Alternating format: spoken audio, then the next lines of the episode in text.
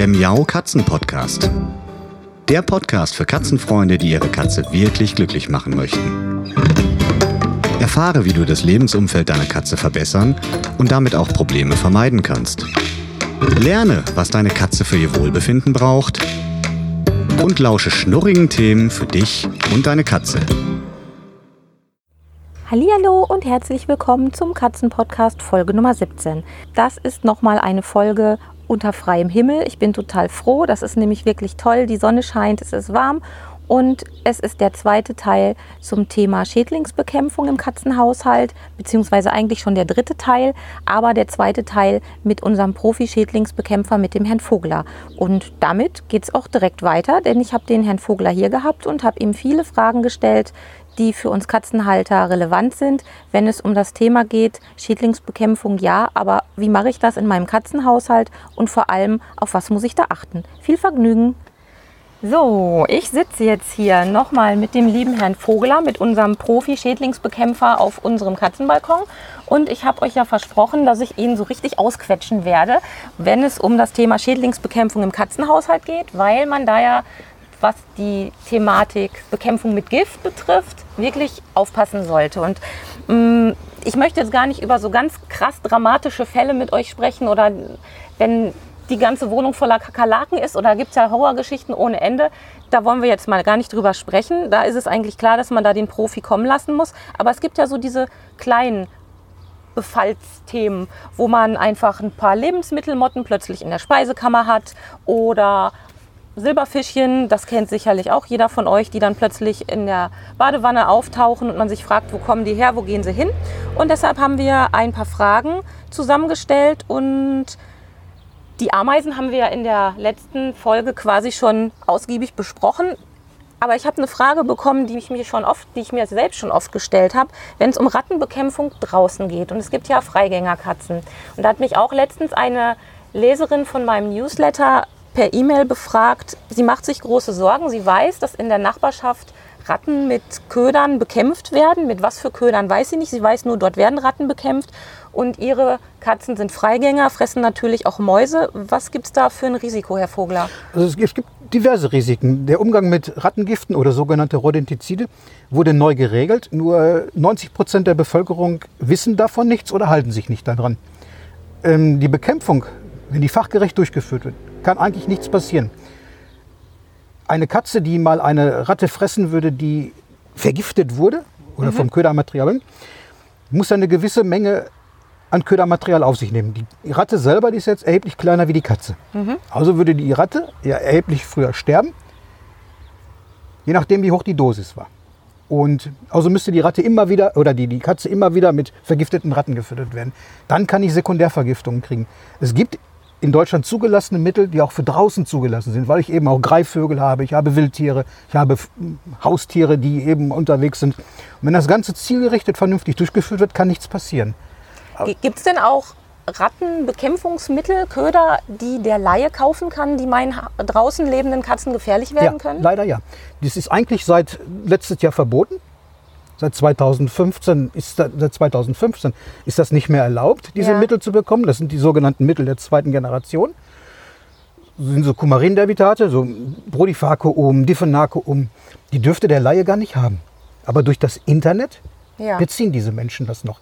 Der richtige Fachhandel händigt ihnen diese nicht mehr aus. Das kennt man ja auch aus dem Gartencenter. Da ist ja heutzutage wirklich alles richtig weggeschlossen. Ja, ja. Und man hat noch nicht mal eine Chance, irgendwie Zeug zu kaufen, weil man eben die Beratung da vorgesetzt hat. Was ich auch wirklich gut finde, richtig. weil man muss die Menschen ja zum Teil auch vor sich selbst schützen, so ein bisschen.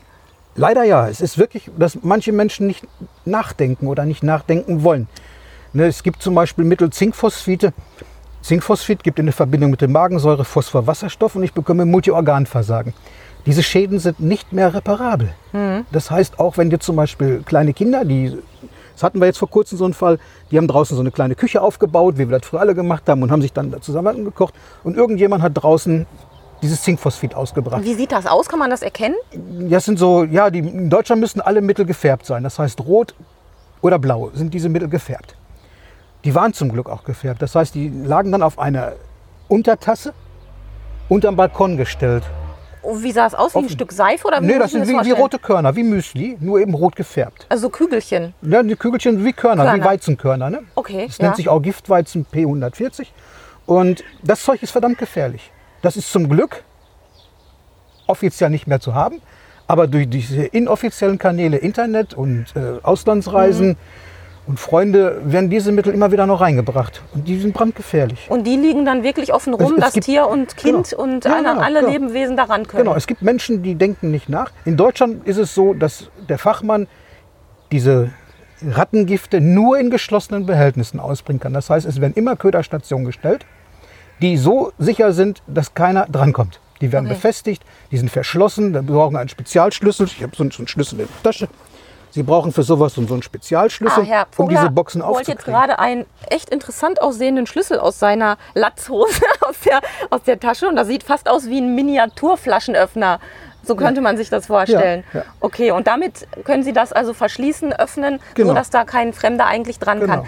Ähm, wie ist denn das, wenn ich weiß, dass der Profi, der Profi-Schädlingsbekämpfer zugange ist, kann ich also eigentlich sicher sein, dass meinen Hunden, meinen Katzen, meinen Kindern draußen nichts passieren kann.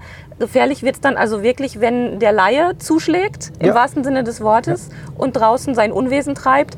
Habe ich eine Handhabe? Nehmen wir mal an, ich wohne jetzt irgendwo in einem dicht besiedelten Gebiet und sehe in meiner Nachbarschaft wieder der, ich sage jetzt mal, der Herr Paschulke, der von, von Löwenzahn, den kennt man so als Nachbarn. Ne? Wenn der Herr Paschulke dann plötzlich anfängt, ähm, irgendwelche Gifte auszubringen, kann ich da was machen? Ja. Also ich kann mit ihm reden, klar. Und wenn der sagt, es ist mir total egal mit deinen Katzen, mir wäre das sogar recht, dass denen was passiert. Was mache ich denn da? Gehe ich da zum Ordnungsamt? Ordnungsamt oder wenn es ganz hart kommt, haben wir auch schon mal die Polizei hinzugezogen. Und die dürfen dann Die, wirklich die, eingreifen. dürfen dann, die dürfen dann richtig eingreifen und es gibt auch richtig, richtig, richtig Ärger. Was Ja. ich sehr gut finde, weil gerade wenn wir zum Beispiel als Profis eine Schädlingsbekämpfung machen, sind wir verpflichtet, Köderboxen aufzustellen. Wir müssen Warnhinweise aufhängen. Wir müssen regelmäßig kontrollieren.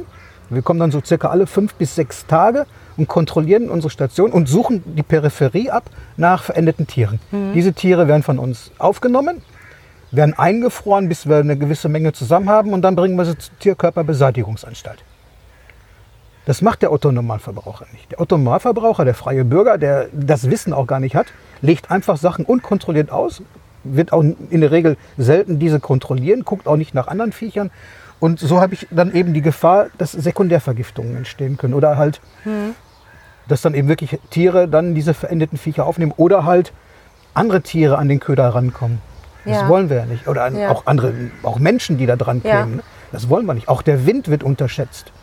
Ja, oder, klar. oder ein Rattengift, was einfach auf den Boden geschmissen wird, was auch viele machen. Jeder Regen spült die Gifte aus und diese Mittel gelangen ins Trinkwasser. Das heißt, wir Das vergiften uns nicht, eigentlich ja. selber. Verstehe. Ja, eigentlich einleuchtend, aber es passieren ja häufiger mal so Sachen, Ja. wo man sagt, hm, mit gesundem Menschenverstand könnte man das vermeiden, aber manche denken dann nicht so weit, was das wirklich für wahnsinnige Folgeschäden haben kann. Hm, Hunde werden ja manchmal draußen auch mit Rattengift vergiftet. Das hört man und liest man zumindest immer wieder. Ist Ja. da auch was dran? Ich habe mich oft gefragt, es gibt ja diese ganzen verrückten Menschen da draußen, die Rasierklingen in Würstchen packen. Das ist jetzt zwar, ihr verzeiht mir das hoffentlich als Katzenhalter, aber ihr seid ja auch tierlieb und Hunde interessieren mich deshalb auch. Gibt es das wirklich häufig, auch nach Ihrem Empfinden, dass Rattengift so gekauft wird, auch um gezielt Tiere zu vergiften draußen? Leider ja. Leider ja. Das bricht einem das Herz. Also sowas finde ich unvorstellbar. Wir haben zum Beispiel, wir haben drei Hunde. Und wir, wir sind sehr tierlieb. Und ich verstehe solche Menschen nicht. Ich kriege es einfach nicht im Kopf rein, dass man etwas machen will. Ich kann natürlich sagen, okay, die Katze, die kackt mir andauernd im Sandkasten. Ich kann ja gewisse Sachen machen. Ich kann mechanisch was machen, ich kann mit dem Eigentümer sprechen, ein Gespräch suchen. Aber die, es Ja. gibt wirklich Leute, die wollen Tiere quälen. Das hat nichts damit zu tun, dass sie die nur wegtreiben wollen, sondern die haben einfach nur Spaß dran. Ne? Ganz böse. Ganz, gibt- ganz böse. Es gibt auch genug Menschen, die die Katzen nicht mögen und auch Katzen fangen und quälen. Ähm, muss nicht sein. Nee, definitiv nicht. Das ist auch was, wo sich mir wirklich die, die Zehennägel hochkräuseln. Aber ich bin schon mal beruhigt, dass man zumindest sagen kann, wenn jetzt der Profi-Schädlingsbekämpfer dran ist oder von den Städten werden ja dann auch die Profis Ja. eingesetzt in manchen Regionen. Ich habe das schon mal gesehen an so einem Regenfallrohr, dass dann da so ein Aufkleber ist. Dann weiß man zumindest, da kann eigentlich dem Hund nichts passieren, wenn Und da- ich Gassi gehe. Und auch meiner Katze, wenn sie da Freigang haben sollte, kann der nichts Richtig. passieren. Also müssen wir eigentlich nur aufpassen, nur ist jetzt mal in Anführungsstrichen, dass wir nicht an privat ausgelegte Klamotten geraten. Ja. Und da muss man dann vielleicht auch mal die Augen offen halten, wenn man irgendwas besonders rot und blau was, sagten Sie. Rot und blau Rot und blau, rot und blaue Körnchen rumfliegen sieht. Da muss man dann einfach äh, aufpassen und versuchen, das irgendwie zu umgehen, zu verhindern, wegzumachen, was auch immer. Was mache ich denn, wenn ich sowas finden würde und ich würde das aufkehren? Das kann ich wahrscheinlich nicht in Hausmüll packen, oder? Als Privatperson, wenn ich jetzt nur eine kleine Menge habe, können Sie das im Hausmüll entsorgen.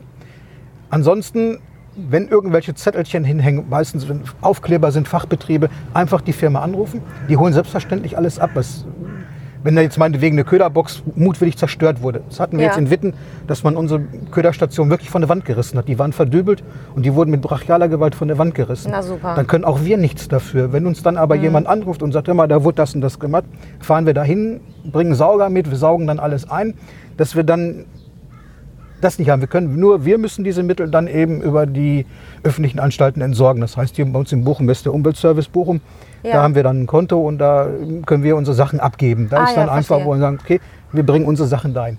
Wenn Sie als Laie das machen und Sie wollen der Umwelt was Gutes tun und Sie fegen diese Sachen auf, kann man die auch beim USB hier in Bochum hinbringen. Die würden das dann entsorgen. Ja, das ist schon mal gut zu wissen. Ja, wir haben noch andere Schädlinge hier auf der Karte, auf der Liste stehen.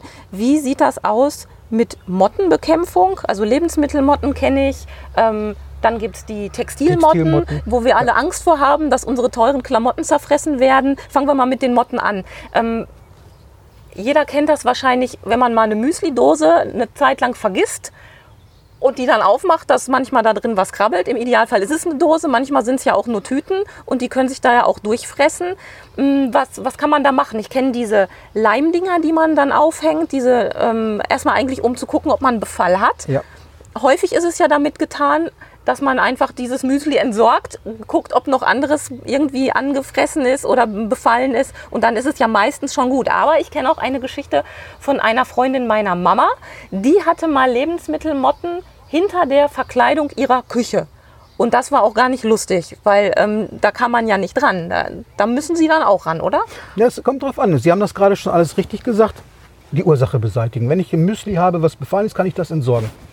Bei den Motten ist es so, die, das Mottenweibchen legt bis 200 Eier in so einem Substrat. Die Eier schlüpfen aus, es kommen Larven. Die Larven häuten sich ein mal, dann verspinnen die sich und kommen dann irgendwann, wie, wie bei der Raupe, ein Schmetterling, kommt dann als fertiger Falter raus. In dieser sogenannten Wanderphase, wenn die dann loskrabbeln, um sich irgendwo zu verpuppen, dann gelangen die hinter so Verkleidungen. Dann haben die dann Motte hat zum Beispiel auch im- Herbst eine Diaphase. Das heißt, im Frühjahr kommt sie dann als fertiger Falter wieder raus. Ich muss manchmal nicht die ganze Vertäfelung abreißen. Es reicht, wenn ich dann mit Pheromonfallen arbeite. Ich habe A, das Substrat beseitigt, wo die Viecher drin waren. Mit, Hormon, mit, mit ähm, Pheromonfallen kann ich zum Beispiel die ganzen Männchen wegfangen. Das sind äh, diese Pheromonfallen, sind die mit diesem Klebstoff? Ja, so, so, so eine Pappfläche mit einem Klebstoff drauf. Und da krabbeln die dann drauf und Genau. kleben daran fest. genau. Was ich mich immer gefragt habe, wenn ich sowas mal gesehen habe, ich habe es auch schon mal selbst benutzt, locke ich damit vielleicht noch andere an? Ja, Sie sollten zum Beispiel so eine Mottenfalle nicht am offenen Fenster hinstellen oder in der Nähe des Fensters, Ja. weil es gibt auch andere Zünslerarten, die auf dieses Pheromon reagieren. Es gibt ja bei uns Menschen auch, die ähm, mehr asiatische Frauen bevorzugen oder Männer oder so. Das ist ein Gleiche schönes bei- Beispiel. das gleiche ist zum Beispiel bei den im Tierreich auch. Die riechen halt einfach, da richtet ein Weibchen, da will ich hin. Und dann kann ich mir auch wirklich Sachen reinholen, die Deshalb- ich eigentlich gar nicht hatte. Ja? Deshalb steht da auch oft dann drauf für die Textilmotten, dass man die auch nur im Schrank zum Beispiel Genau. aufstellen Genau. soll. Weil ähm, es gibt ja manchmal auch, das sieht man im Fernsehen bei dem, wie heißt nochmal dieser Modedesigner, mir fällt der Name nicht ein, ähm, wenn die dann in den Privathaushalten sind, manche haben ja so ein richtiges Ankleidezimmer und da gibt es gar keinen Schrank. Da hat man so einen ganzen Raum, wo nur die Kleiderstangen hängen. Und da habe ich mich auch schon gefragt, ähm, was machen die denn, wenn die Motten haben und wie schützen die sich dagegen? Also die müssten dann auch echt aufpassen eigentlich, Ja. ne? weil es ja ganz offen und frei ist. Richtig. Einfachster Schutz ist schon mal Fliegengitter. Ja, Dann kann mir okay. Mhm. schon mal keine Motte zufliegen. Dann kann ich auch in so einem Raum meine Pheromonfalle hinstellen.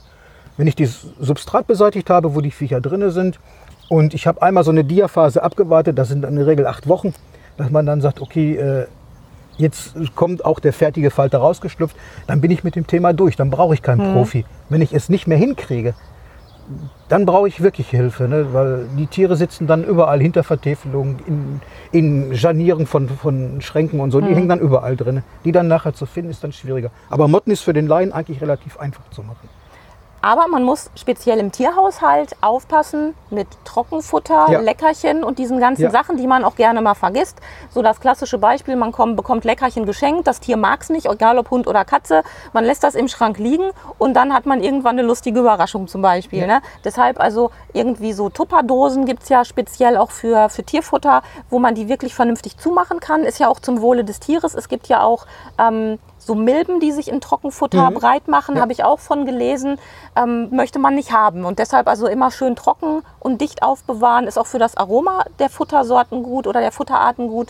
Und wenn man da ähm, ein bisschen aufpasst, dann kann da eigentlich schon mal nichts passieren. Jetzt haben wir aber auch den Fall, Stichwort Trockenfutter und Leckerchen, ähm, Beschäftigung der Tiere, egal ob Hund oder Katze. Ich nehme jetzt mal beide mit ins Boot. Man legt zu Hause Trockenfutterkrümel oder Leckerchenkrümel, da gibt es ja diverse Sorten, einfach mal hin, um die Katzen oder um die Hunde zu beschäftigen, Suchspiele zu machen und und und. Das ist ja auch fast ein bisschen kritisch, ne? weil man dadurch, dadurch Krümelchen hat, mehr Ja. als sonst. Ich meine, Krümel hat man auch, wenn man sich einen Toast macht, aber letzten Endes, da ist der Sound, auf den ich gewartet habe. Über uns kreist gerade ein Hubschrauber. Ich weiß noch nicht, ob man das nachher hören können wird, aber wir warten mal, bis der eben weggeflogen ist. So, also wir haben Krümelchen durch das Trockenfutter, was wir hinlegen, durch Futterstationen bei Katzen, ganz beliebt. Ich weiß nicht, ob Sie das kennen als Hundefan. Wir Katzenhalter bauen sogenannte Fummelbretter, Ja. um die Katzen zu beschäftigen, legen da Krümelchen rein. Ich kann Ihnen gleich auch eins von uns zeigen, so gekaufte mit so Kunststofffingern, wo die Katzen dann Beschäftigung haben. Und das wird ja nicht so befüllt, dass die Katzen es sofort auffressen. Das ist ja auch gar nicht Sinn und Zweck der Sache, sondern es soll ja eben stehen bleiben. Eigentlich ja semi-optimal. Kann ich trotzdem darauf zählen, dass ich meine Schädlinge, egal ob ich jetzt Motten hätte oder Silberfischchen habe, dass ich die in den Griff bekomme? Oder wenn ich das mache, habe ich gar keine Chance? Also, sie schleppen sich in der Regel viele Schädlinge schon mit dem Futter rein. Die sind schon in, im Futter drin, je nachdem, wo das gekauft wird, oder können ihn zuwandern, aktiv oder passiv. Eben, sie schleppen die mit, mit Kartons rein oder eben halt, sie fliegen ihnen zu. Gott gab diesen Tieren sechs Beine und Flügel. Dann kommen sie zugeflogen und fühlen sich bei ihnen Wie wohl. jetzt gerade auch Ja. vor Herrn Voglers Nase, da fliegt gerade eine Sie Fliege. spielt mit dem Tod. Ja, wir sind, hier, wir sind hier draußen in der Natur. Hier draußen wird sowas nicht gemacht. Und wenn ich mir dann so Käferchen reinschleppe, meistens der Mestida, also sogenannte Speckkäfer. Im Moment ganz weit verbreitet, hier auch im Ruhrgebiet, der Berlinkäfer, Trochoderma. Und der frisst alles. Der frisst alles. Der frisst sogar tote Insekten, der kann Leder fressen. Wie sieht der aus? Wie groß ist der? Ähm, Der ist sehr klein. Der ist so ungefähr so groß wie, ich sag mal so 3 mm bis, bis 5 mm. Na, das ist ja schon recht groß. Die, ja, die Larve sieht dann sehr stark behaart aus, ist relativ schnell. Und wenn Sie den einmal drin haben und Sie haben dann, dass die Tiere mit dem Futter spielen können. Und gerade bei der Katze ist das zum Beispiel so, die, die ein bisschen spielt, dass schon mal so, ein- so ein Leckerchen unterm Schrank ja, verschwindet. natürlich, ja. Ähm, dieses eine Leckerchen reicht diesen Insekten für Jahre. Für ewig, ja. Und ähm, dadurch kann ich mir irgendwann eine größere Population zuziehen, die ich dann, wenn ich sie bemerke, ziemlich schwierig dann wegkriege, weil das macht die ganze Sache schwieriger. Ne? Also das mit den, mit den Futter ist schon ein Riesenproblem bei allen Tierhaltern. Also Ja, ob, ja. ob Pferd, Hund, Katze, Maus und logisch, was sie alle haben klar. wollen, das ist immer ein Problem. Aber im Zweifelsfall reicht auch das Müsli, was man sich genau, zu Hause genau, hinstellt. Genau, okay. Das reicht auch, ja. Ähm, Silberfischchen war noch ein Thema. Ja. Silberfischchen habe ich auch eine Geschichte von einer Freundin, die in einer Schule arbeitet, in einer Grundschule. Und sie hat mir erzählt, boah, hör mir auf mit Silberfischchen. Wir haben seit Jahren in dieser Schule Silberfischchen, hatten schon x-mal den Schädlingsbekämpfer da, wir werden die nicht los. Da ist es recht trocken, da hängen viele Poster, ist eine Grundschule, ne, Medi- und Zini-Poster und was da alles so gibt. Und wenn die ein Poster abhängen, dann krabbeln direkt die Silberfischchen her. Was kann man, kann man da nichts machen? Hat man keine Chance, wenn man die einmal in der, in der Masse da hat? Was viele nicht wissen, ist, es gibt verschiedene Arten von Fischchen. Ach. Es, bei uns in Deutschland waren es früher eigentlich nur zwei, mittlerweile sind es drei Arten. Es gibt das sogenannte Ofenfischchen, das bräuchte mehr Feuchtigkeit. Hatte man früher mehr in Bäckereien, braucht mehr Feuchtigkeit. Das Silberfischchen, was wir meistens kennen, war eigentlich immer in Regel ein Indikator für leichte Feuchtigkeitsschäden, sei es eben schlechte Lüftung, sei es ähm, versteckte Bauwerkschäden, zum Beispiel Tauwasserausfall in der Estrichdämmung oder so. Und seit einigen Jahren haben wir hier, auch in Nordrhein-Westfalen, mit dem Papierfischchen zu tun. Das kommt eigentlich aus Südamerika und wurde über Holland nach Nordrhein-Westfalen eingeschleppt. Und das braucht relativ wenig Feuchtigkeit. Da bin ich bei unter 50 Prozent Luftfeuchtigkeit, Ja. also jede normale Wohnung. Und diese Tiere sind größer, wirken größer, haben längere Fühlerfortsätze und vermehren sich schneller. Und da ist dann die Bekämpfungsstrategie eine andere. Man kann dann halt in Köderverfahren arbeiten und gleichzeitig muss man halt einmal gucken, welche Arten habe ich vor mir. Das ist das Wichtigste bei der Schädlingsbekämpfung, dass ich erst einmal rausfinde, wer ist mein, wer ist mein Feind, gegen wen will ich kämpfen. Ja. Wenn Sie boxen gehen, werden Sie auch jeden Ihren Gegner jedes Mal studieren. Sie werden alles über ihn lesen. Das Gleiche müssen Sie mit, einem, mit dem Schädling machen. Sie müssen das Tier lesen, Sie müssen es kennen. Ansonsten haben Sie keine Chance, diesen Befall loszuwerden. Auch die Peripherie. Wer wohnt im Haus? Wir müssen immer sogenannte Vorabgespräche führen. Ich komme Sie erst besuchen. Wir gucken, was haben Sie für Schädlinge? Wie ticken Sie? Wie, wie leben Sie? Wer Ja. wohnt im Haus? Worauf muss ich achten? Empfindliche Untergründe, ähm, Allergiker, Asthmatiker, jemand, der fast kein Immunsystem oder gar kein Immunsystem mehr hat. Ähm, das muss ich vor im Vorfeld wissen. Und daraus hin baue ich dann nachher eine Bekämpfungsstrategie. Kann man sagen, guten Gewissens, dass alle Profi-Schädlingsbekämpfer dahingegen so sensibel sind, wie Sie das sind? Ich kenne Sie ja jetzt auch schon eine ganze Weile. Sie haben mal vor vielen Jahren in einer anderen Wohnung, wo ich gewohnt habe, eine Marderfalle aufgestellt. Deshalb habe ich Sie schon mal gesehen vorher und deshalb waren Sie mir auch sofort äh, in den Kopf gekommen, als ich mich um dieses Thema so ein bisschen bemüht habe und recherchiert habe. Ähm, Sind die da alle so? Oder? Es ist wie, wie mit, in jedem Beruf, wie mit Ärzten, wie mit, mit Busfahrern. Ähm, wir haben immer solche und solche. Es gibt auch bei uns mit Sicherheit Leute, die das einfacher sehen, weil sie haben das Problem ja nicht. Sie wohnen da ja nicht drin. Und es gibt dann welche, die ihren Job wirklich gerne machen. Da zählen wir uns immer zu, wo wir sagen, ähm, ich möchte den Menschen helfen und ihnen nicht wehtun oder so. Ne? Es nutzt mir ja nichts, wenn ich dann nachher meinen Job gemacht habe, ein paar Euro kriege und dann jedes Mal irgendwo vom Richter stehe. Da haben wir ja gar kein Interesse. Ja, dran. also ähm, der Vollhorror, ne? man macht Ja, ja. sowas und die Katze Ja. ist krank Ja, oder, ja, oder ja, stirbt ja. sogar, weil Ja. man irgendwas falsch macht Ja. oder nicht berücksichtigt hat. Permetrine zum Beispiel, gerade in Ihrem Ja. Fall mit, mit Katzen. Es gibt dann viele, die meisten Bekämpfungsmittel basieren auf Permetrine. Mhm. Wenn derjenige, wenn irgendjemand, Laie oder Profi, sich darüber nicht Gedanken macht, wer wohnt im Haus und er setzt das falsche Mittel ein, dann kann ich unter Umständen irgendjemand im Haushalt, jetzt Mensch oder Tier, schädigen, was ich also vielleicht nicht wusste, aber hat einfach nicht zu Ende gedacht. Mhm. Das ist das Gefährliche dabei. Also Permetrin nochmal zur Erinnerung, mit dem Thema habe ich mich schon öfter auseinandergesetzt, öfter oder häufiger, als es mir lieb ist. Permetrin ist in vielen Zecken- und Flohschutzmitteln für Hunde enthalten. Deshalb steht auf diesen Verpackungen auch immer ausdrücklich drauf, nicht auf Katzen anwenden. Ähm, da ist dann meist ein Katzensymbol drauf, was durchgestrichen ist, sodass man es sehen kann. Aber erstmal kann man sich vergreifen und vertun. Das muss also keine böse Absicht sein. Aber wenn man weiß, man hat seine Katze versehentlich mit einem permetrinhaltigen Mittel behandelt, dann sollte man schleunigst reagieren, weil das Zeug ist wirklich ganz, ganz böse. Und vor allem, das wirkt nicht sofort. Es ist ja nicht so, dass die Katze direkt umfällt und man weiß, man hat ein Problem, sondern das dauert. Das dauert unter Umständen mehrere Stunden, bis man erste Effekte sieht. Und der zweite Punkt ist auch, was man nicht vergessen darf, Katzen, die mit einem Hund zusammenliegen und kuscheln, das gibt es häufiger, als man so meint. Wir Katzenhalter, die mit Hunden und Katzen zu tun haben, wissen das, aber bei manchen Hundehaltern ist das gar nicht so auf dem Schirm. Es gibt viele Katzen, die sehr enge Kontakte zu ihren Hundefreunden pflegen. Und wenn die Hunde mit so einem Mittel behandelt sind und wirklich eng kuscheln, kann auch da das Permetrin auf die Katze übergehen und zu Problemen führen. Und deshalb muss man da ganz, ganz arg aufpassen. Und wenn man mal genau hinguckt, so Fliegenkleber und überall steht eigentlich Permetrin irgendwie verklausuliert drin. Und da kann man sich schon zu Recht Sorgen machen um seine Katzen.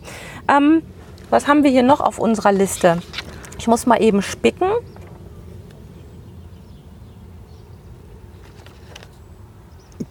Allgemeine Schädlingsbekämpfung hatten wir jetzt gerade noch.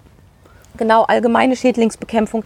Ähm, Gibt es Fälle, wo ich sagen muss oder sagen kann, da müssen Mensch und Tier aus der Wohnung raus, weil ausgeräuchert wird? Das Wort ausräuchern habe ich irgendwann mal, ich glaube sogar in Kindertagen aufgeschnappt, wenn man eine Wohnung ausräuchert. Gibt es das überhaupt noch und was steckt dahinter? Das machen wir ganz selten, wenn wir zum Beispiel Massenbefall mit Bettwanzen haben. Bettwanzen sind dramatisch wieder auf dem Vormarsch, die gerade jetzt in der Urlaubszeit. Wie sehen die aus? Habe ich auch noch nie gesehen. Bettwanzen, ich sag mal, von der ersten Nymphe groß wie eine Stecknadel und ähm, hinterher so groß wie der Nagel vom kleinen Finger, so, So wenn, sie, groß? wenn sie vollgesogen ist, ja. Und sie kann anderthalb Jahre hungern. Das macht ihr nicht viel. Na super. Und wenn Sie zum Beispiel in Urlaub fahren, besuchen ein Hotelzimmer und da war gerade vor jemand drin, der das Problem hatte, dann werden Sie das häufig auch haben. Und wenn diese Sachen da sind mit Massenbefall, dann kommt man manchmal nicht drum rum, ähm, großflächigere Aktionen zu machen.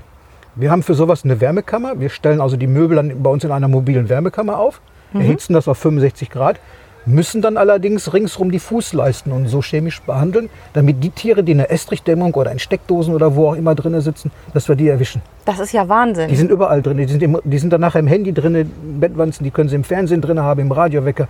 Ach die du sind, die lieber sind überall Himmel. drin. Also Bettwanze, wenn sie einen richtig starken Befall mit Bettwanzen haben, haben sie ein riesen, riesen, riesen Problem. Herr Vogler, Sie machen mir gerade Angst. Dann- Ich möchte nicht mehr im Hotel schlafen und nicht mehr in Urlaub Sind wir fahren. schon zu zweit? Also, Eine spannende Frage. Da habe ich vorhin so drüber nachgedacht, als ich auf Sie gewartet habe. Ich gehe davon aus, gehen Sie anders mit solchen Dingen um, Sie privat als Mensch, wenn Sie in Urlaub fahren, wenn Sie einkaufen gehen, gucken Sie sich Kartons genau an, ob da irgendwas drin ist? Machen Sie irgendwas anders als der Mensch, der jetzt ganz unbefangen damit umgeht, weil er damit keinen Kontakt hat? also wir haben den, den schnellen Blick. Man kommt irgendwo rein und wenn man, wenn man einkaufen geht, man guckt sich seine Sachen an. Dann ist irgendwie jeder, jeder Handwerker, der Dachdecker guckt aufs Dach, der, der Anstreicher guckt erstmal die Farbe. Ähm, das, das ist halt so. Wir haben da einen Blick. Wenn ich in ein Hotelzimmer im Süden oder wo auch immer, so Urlaubsregion, ich gucke mir mal das Bett an.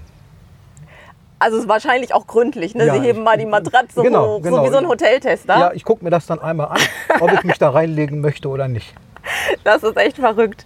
Ja, also ähm, ich habe schon darüber nachgedacht, ob man sich vielleicht doch mal so ein kleines Handbuch anschafft, was man für so Insekten hat.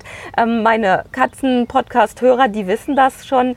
Ich habe da so, naja, Spaß dran will ich nicht sagen, aber ich gucke mir zum Beispiel auf Pflanzen speziell gerne Schädlinge an, weil eben da auch immer so hintersteckt, je eher ich sie erkenne, desto, desto weniger kritisch wird das. Dann kann ich schon mal ein Blatt abschneiden. Ich habe zum Beispiel gestern hier an dieser Weide ähm, Gallwespen.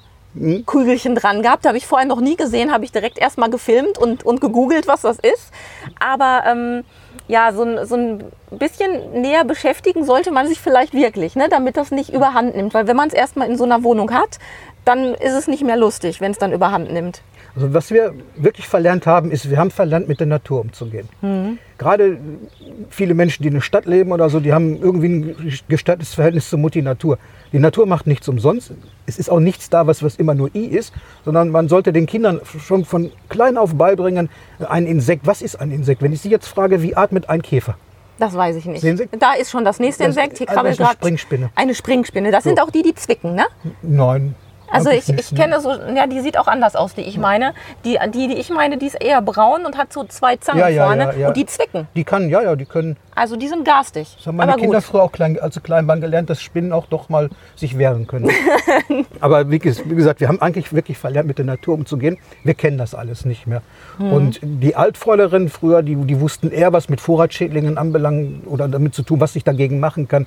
Jetzt nicht nur diese alten Hausmittelchen, sondern die wussten von vornherein schon, aha, da habe ich ein Problem mit. Und das haben viele Menschen nicht mehr. Die, die lernen von, von klein auf, die Mama schreit, wenn sie einen Käfer sieht, I. Das Kind übernimmt es. Und dann ist irgendwann alles nur noch I. Mhm. Und das ist unser Problem, was wir haben. Ja, das verstehe ich. Da habe ich Glück gehabt. Meine Oma, die war Gärtnerin, die hat mir sehr viel mitgegeben, dass ich nicht sofort weglaufe, wenn ich eine Spinne sehe oder so. Ich finde es jetzt nicht prickelnd und ich mag auch nicht, wenn ich im Bett liege, wenn mir da eine Spinne über die Bettdecke läuft oder so, Ja. das ist klar. Aber wenn ich eine sehe und ich kann da gezielt drauf zugehen mit einem Becher und einem Stück Papier, dann trage ich sie halt raus. Genau. Das passiert hier im Fachwerkhaus relativ häufig. Ähm, aber ich habe auch kein Problem an Stellen, wo sie mich nicht stören, die dann da einfach zu lassen, weil ich weiß, sie sind nützlich, sie helfen mir, sie helfen auch der Natur und dann können die da auch bleiben. Mm, Zum Abschluss würde ich Sie gerne noch fragen, ich glaube, viele Menschen haben Angst, den ersten Schritt zu tun und sich wirklich an den Schädlingsbekämpfer zu wenden. Wie gehen Sie damit um? Darf man sie einfach mal so anrufen und mal so ein paar dumme Fragen stellen, so wie ich das jetzt gemacht habe? Ein bisschen intensiver gebe ich zu, aber kann man das machen und sagen, ich rufe jetzt einfach mal irgendeinen Schädlingsbekämpfer in meiner Nähe an, weil ich glaube, da entwickelt sich bei mir was.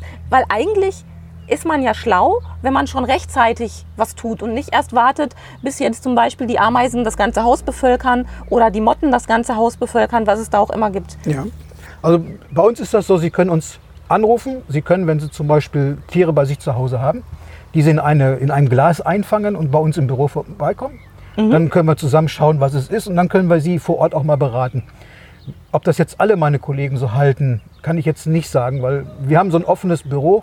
Bei uns kann man immer reinkommen. Wir haben Schweigepflicht, also wer mit uns spricht oder mit uns telefoniert, der kann sich bei uns sicher sein. Von uns erfährt niemand was, weil Ich habe jetzt gar nicht geguckt, haben Sie ein Auto mit Beschriftung? nein, wir haben aber auch Fahrzeuge mit Beschriftung. Weil ich habe nämlich im Internet recherchiert und gelesen bei einigen Mitbewerbern von Ihnen, dass da stand, wir sind diskret, wir Mhm. kommen mit unbeschrifteten Fahrzeugen. Und da habe ich gedacht, naja, das eigentlich kann ich das verstehen. Wenn man jetzt in einem dicht besiedelten Gebiet wohnt und da kommt jetzt plötzlich der Schädlingsbekämpfer an, dass die Nachbarn einen dann nur noch ganz schief angucken und einen großen Bogen um einen machen, das möchte man ja nicht. Man weiß ja nicht, ob es um Ameisen geht oder um Kakerlaken. Also wir haben beides. Wir haben Fahrzeuge neutral. Eben aus diesen Gründen, weil wenn jemand ein Riesenproblem hat, dann ist ja schon eine hohe Hemmschwelle, mich anzurufen. Ja, ja. Und wenn ich dann auch noch komme mit ähm, Rundumleuchte und ähm, großen Aufwand und Nebelwand, äh, da verschrecke ich ja die Leute. Wir haben einen Werbeträger, das ist ein Fiat, ein kleiner Fiat und da ist eine Wespe drauf. Eine große Wespe, der ist, das Fahrzeug ist gelb, ist eine ganz große Wespe drauf. Und da steht dann halt drauf, was wir machen. Das ist ein schönes Bild, weil vor der Wespe, die ist zwar lästig, aber da hat man nicht so eine fiese Anmutung von, oh, es ist ein Schmuddelhaushalt, da sind jetzt die Kakerlaken zugange oder was auch immer Genau. noch, sondern die Wespen, da weiß man, ah, da hat vielleicht einer zu oft draußen Würstchen gegrillt und die haben sich da ein paar Stückchen von abgeknaspelt. Ja, okay, das ist eine gute Idee, das finde ich gut. Ja, also im Vorfeld mal anrufen, gucken, was man hat, vielleicht sogar einfangen, wenn man sich traut. Wenn man sich gar nicht traut, dann müsste wahrscheinlich eh jemand rauskommen und gucken. Man kann ja auch manchmal anhand von Bildern schon über Google-Suche was rausbekommen und was rausfinden. Und ansonsten kann man eigentlich nicht wirklich was tun, außer normal sauber leben. Also das mit, mit Google pff, ist schwierig. Wir haben ganz viele Menschen, die zu uns kommen und sagen, ja, ich habe schon gegoogelt, ich habe das und das. Und dann guckt man sich das an und sagt, du musst noch mal googeln. Dann ist es wirklich nicht. Ja. Und ich kann anhand von Bildern schlecht was bestimmen. Okay. Und ich brauche dann das Insekt, ich muss die Fühler sehen unter dem Mikroskop. Wie viele Glieder hat der Fühler? Ist er gekeult? Ist er geklöppelt? Pff, kannst du nie sagen. Uns rufen Menschen an und sagen, ich habe einen kleinen schwarzen Käfer. Was ist das für einer? Ja, Ja, das passiert mir auch. Mich schreiben die Leute an und sagen, ich habe hier eine, eine Pflanze, ist die giftig für meine Katze? Ich schicke ihnen auch mal ein Foto und da kann ich dann manchmal nur drauf erkennen, dass es sich um eine Pflanze handelt, aber noch nicht mal ob Baum, ob Busch, ob Blume. Ähm, Das ist wirklich schwierig. Das ist bei uns auch. Und wie vorhin mal erwähnt, der erste Kontakt ist ja ein Anruf. Man ruft jemanden an. Und spätestens bei diesem Anruf kann man ja schon feststellen, ähm, komme ich mit der Chemie klar? Ist der Mensch ist, ist der freundlich, höflich zu mir? Weiß er, was er sagt? Da kann ich schon ganz viel mitfiltrieren. Und man kann, glaube ich, auch, wenn es um Haustiere geht, schon so ein bisschen abschätzen, dass so geht mir das zumindest, wenn wir Besuch bekommen, egal ob jetzt geschäftlich oder privat, man merkt schon, ob die Menschen überhaupt mitbekommen, dass da noch Tiere leben. Na, also es gibt ja Leute, die gehen einfach auch stur an den Katzen vorbei und tun so, als wären die gar nicht da. Und die sind wahrscheinlich dann auch nicht ganz so sensibel für dieses Thema, sage ich mal ganz vorsichtig. Das ist wie in, in jedem Beruf auch. Du hast immer welche, die haben nun mal den Charme von einer Betonramme. Und da musst du einfach sagen, Sehr pass auf, Bild. Okay. man muss halt gucken, wie man mit denjenigen umgeht. ne? Ja. ist, für uns ist es immer wichtig herauszufinden, wer, wer ist im Haushalt, wie tickt die Familie, was ist mit dem Gebäude, kann ich überhaupt so eine Bekämpfung starten. Und was wir am liebsten machen, ist Alternative. Wir suchen Wege ohne möglichst viel Chemie. Und wenn wir Stoffe einsetzen, die wir immer einsetzen müssen oder häufig einsetzen, ähm, nur gezielt, so wie es möglich unbedingt sein muss. Das heißt, wir können also abschließend nochmal festhalten, wir als Tierhalter, als Katzenhalter im Speziellen, wir brauchen keine Angst haben, den Schädlingsbekämpfer zu rufen. Wenn wir denn wachsam sind und uns den Schädlingsbekämpfer erstmal so angucken und auch abklopfen, dass wir mit Haustieren leben, dass das unter Umständen riskant sein könnte. Und wenn der entsprechend sensibilisiert wurde durch uns oder von sich aus das schon mitbringt, dann können wir eigentlich sicher sein, dass er uns helfen wird, ohne dass unsere Katzen Schaden nehmen und ohne dass wir unsere Katzen für drei Wochen in einer Tierpension unterbringen müssen oder dergleichen. Richtig. Man hat ja auch relativ einfach dann raus, weiß der Mensch, wovon er spricht. Ich kann mich über, über die Firma erkundigen. Ich, hier in Bochum können Sie zum Beispiel ein Gesundheitsamt fragen, äh, mit der Firma sowieso, gibt es da, dann können die sagen, mal auf, lass mal, oder ein anerkannter Betrieb, der in Deutschland zugelassen ist, die sind ja schon alle IHK geprüft. Wir sind ein Ausbildungsbetrieb. Sie, Sie, Schädlingsbekämpfer lernen drei Jahre heute. Also ist schon ist ja auch ein komplexes Thema. Ist sehr, und ist der schönste Beruf der Welt. ich werde gerade neidisch. Also Herr Vogler hat glänzende Augen ja, und, guckt ganz, und, guckt ganz, glücklich dabei. Wie schön. Also kann sich vielleicht nicht jeder vorstellen, aber ich finde es toll, wenn da jemand so drin aufgeht, wie Sie das tun und so viel Spaß haben. Und das merkt man auch. Ja, ich glaube, ich bin jetzt alle meine Fragen losgeworden. Fällt Ihnen noch was ein, was Sie uns Katzenhaltern mit auf den Weg geben ja. wollen? Und wie jeden anderen Tierhalter auch, wenn die, oder der Verdacht besteht, dass eine Katze oder Hund mit Rattengiften vergiftet wurde. Es nutzt nichts, wenn Sie sofort zum Onkel glauben, sondern der, die ersten Erscheinungen werden Sie nach circa drei, vier Tagen werden Sie, dass die Lefzen dann rot werden, so Himbeerrot, rötlich, Blut, Blut, wie so blaue Flecken an den, an den Lippen und so, dass man dann schon mal guckt und dann intensiv zum Tierarzt gehen. Und dann wichtig ist, wirklich aufpassen, liegen da tote Viecher rum, nicht, kann das Tier da dran kommen, mehr nicht. Ja, das ist ja schon mal beruhigend. Ja dann haben Sie uns wirklich schon wahnsinnig viele Informationen gegeben. Und ja, ich bin echt total froh, dass wir das machen konnten, dass wir das auch so schön hier draußen unter freiem Himmel bei bestem Wetter. Also wir haben blauen Himmel, die Vögelchen zwitschern. Es ist ein lauer Wind, der hier so weht. Also es ist genau, wie man sich das eigentlich wünscht. Und ähm, ich sage herzlichen Dank, dass Sie sich die Zeit genommen haben, auch mit mir noch ein bisschen über mein Ameisenproblem hinaus zu quatschen. Und ach nein, Sie können noch nicht weg. Eine wichtige Frage habe ich noch. Vielleicht kennen Sie das hat mich auch eine Katzenhalterin befragt. Mm, sie hat gesagt, sie hat Zeckenrollen verteilt im Garten, um die Zecken abzutöten. Haben Sie davor schon mal gehört? So Kleberollen oder sowas? Nee, das ist, muss irgendwas Giftiges sein. Wenn Sie das nicht kennen, ist es nicht dramatisch. Nichts, ne? ähm, aber das kann man wohl tatsächlich im Garten vergraben. Das soll die Mäuse dazu bringen, diese Köderrollen ähm, mit ins Nest zu nehmen dann haben die das im Fell und da die Mäuse die Zecken verbreiten, soll das insgesamt so ein Areal zeckenfrei machen. Und man soll dann angeblich seine Tiere nicht mehr behandeln können. Also ich könnte dann noch tibetische Gebetsfahnen empfehlen. Also Aber da das, das Zeug ist halt auch, da ist richtig ja. Permetrin drin und alles Mögliche und das halte ich auch für sehr, sehr kritisch, wo wir da gerade schon bei dem Thema sind. Dann bin ich ja wieder dabei, dass diese Sachen ausgewaschen werden, wenn es regnet und alles. Wenn ich so eine Erde habe, ja. dann will ich es ja nicht haben. Also ich finde also, das auch ne, sehr kritisch und ich würde es nicht einsetzen. Dürfte nicht in Deutschland zugelassen sein. Es gibt dann wieder diese berühmten Kanäle aus Nachbarländern, wo es ja so mhm. Sachen gibt und würde ich nicht machen. Okay, sehe ich ganz genauso. Das gebe ich als letzte Botschaft nochmal weiter. Und ja, ich sage herzlichen Dank. Ich danke. Und verabschiede mich jetzt mit dieser Folge erstmal vom Katzenbalkon und nächste Mal wahrscheinlich wieder vom Katzenbüro aus. Bis bald. So, das war der letzte Teil mit unserem lieben Herrn Vogler. Ich habe euch das Ganze ja extra in zwei Folgen aufgeteilt, weil es sonst wirklich ein wenig zu lang wird. Über eine Stunde haben wir gesprochen und über eine Stunde habe ich ihn ausgequetscht und ausgehorcht zum Thema Schädlingsbekämpfung im Katzenhaushalt und ich hoffe, ihr hattet Spaß beim Zuhören, habt Informationen für euch da mitnehmen können. Und ja, vielleicht ergibt sich noch mal irgendwas. Ich hoffe nicht bei mir zu Hause, aber wenn sich noch Fragen ergeben oder so, ich habe die Absolution bekommen, dass ich ihn jederzeit noch mal kontaktieren kann, wenn ich Fragen habe zum Thema. Und wenn ihr irgendwie unsicher seid. Die meisten schreiben mir ja dann sowieso eine E-Mail, wenn es da irgendwas Spannendes gibt, was auch für andere interessant ist, dann kann man da nochmal einsetzen. Aber das Interview, das war jetzt erstmal ja, der große Startschuss sehr, sehr intensiv, wie ich finde, mit sehr viel Zeit und, und sehr viel Liebe gemacht. Also Herr Vogler hat sich ja wirklich total viel Mühe gegeben, da alle Fragen zu beantworten und es hat mir auch wirklich wahnsinnigen Spaß gemacht. Also an dieser Stelle nochmal Dankeschön und wie immer bekommt ihr in den Show Notes nochmal auch einen Link dazu. Da könnt ihr euch auch nochmal die Homepage vom Herrn Vogler selbst angucken und euch da informieren. Da stehen nämlich auch noch einige spannende Sachen drauf. Und das war es jetzt eigentlich erstmal. Ich muss mich wirklich ein bisschen regenerieren von diesem Thema, da nochmal alles Revue passieren lassen, überlegen, was man vielleicht daraus noch so machen kann. Werde wahrscheinlich auch noch einen Artikel dazu schreiben, den ich dann auch im Blog veröffentliche. Den könnt ihr dann also auch nochmal zum Nachlesen verwenden. Aber das war es jetzt erstmal und dann hören wir uns ganz normal in der nächsten Woche wieder. Ich freue mich drauf. Bis ganz bald. Tschüss.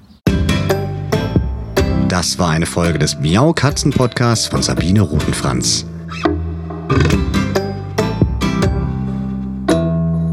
Weiterführende Informationen zur Sendung findest du im Internet auf www.katzen-podcast.de.